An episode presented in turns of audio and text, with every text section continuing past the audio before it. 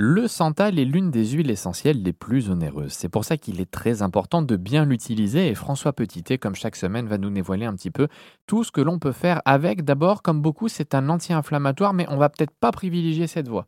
Alors, il y, a beaucoup d'activités, euh, justement, qu'on va retrouver avec, euh, avec euh, l'huile essentielle de bois de santal, de santal blanc ou santal indien, et beaucoup d'activités qu'on n'exploite pas vraiment parce que, justement, il y a beaucoup d'alternatives avec des, des, huiles essentielles qui sont d'abord moins onéreuses et ensuite qui sont moins euh, euh, pour l'environnement, on va dire, dans la mesure où le santal est, est quand même extrêmement exploité et qu'il y a un vrai danger de, euh, d'éliminer cette espèce simplement pour en obtenir de, de l'huile essentielle. Donc les activités anti-inflammatoires, oui, c'est intéressant, c'est vrai que ça existe pour le santal, mais c'est peut-être pas celle qu'on va retenir en premier.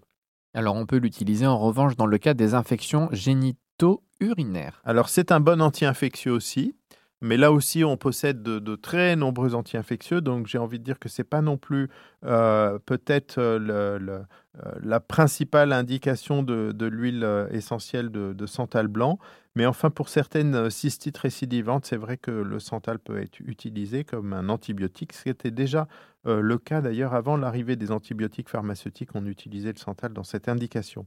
Mais dans cette sphère, on va dire, euh, du petit bassin, il y a, une, activité décongestionnante intéressante, et notamment au niveau prostatique. Et là, euh, on a beaucoup de plantes euh, qu'on utilise en phytothérapie, donc des plantes qui ne, qui ne donnent pas d'huile essentielle.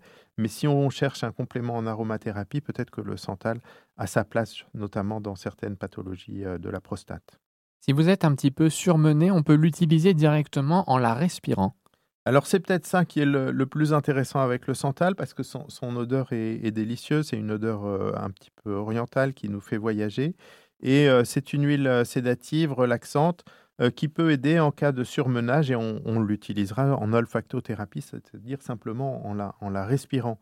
Et pourquoi pas bah, parfumer un, mouchoir avec, avec de l'huile essentielle de santal ou se faire un petit roll avec des huiles précieuses comme le santal, le néroli, le vétiver ça, c'est un petit trio d'huiles essentielles euh, assez intéressante et qui peut être très calmante et permettre de retrouver une nouvelle sérénité.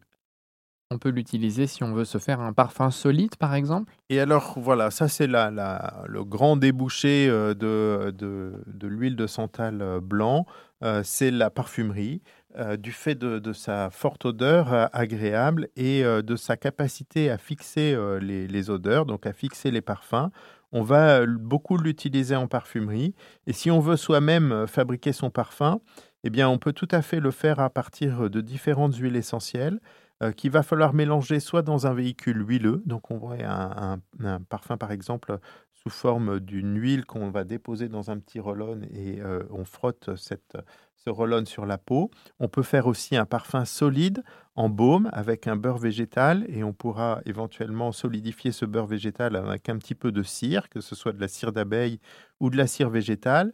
Ou alors, on va faire un parfum sur une base alcoolique, c'est-à-dire qu'on va prendre de l'alcool éthylique à 90 degrés pour parfumerie euh, ça existe dans le commerce de l'alcool à 90, dans lequel il y a un additif qui la rend inconsommable, mais euh, cet additif n'a pas d'odeur. Donc on peut y ajouter des huiles essentielles qui sont solubles dans l'alcool absolu.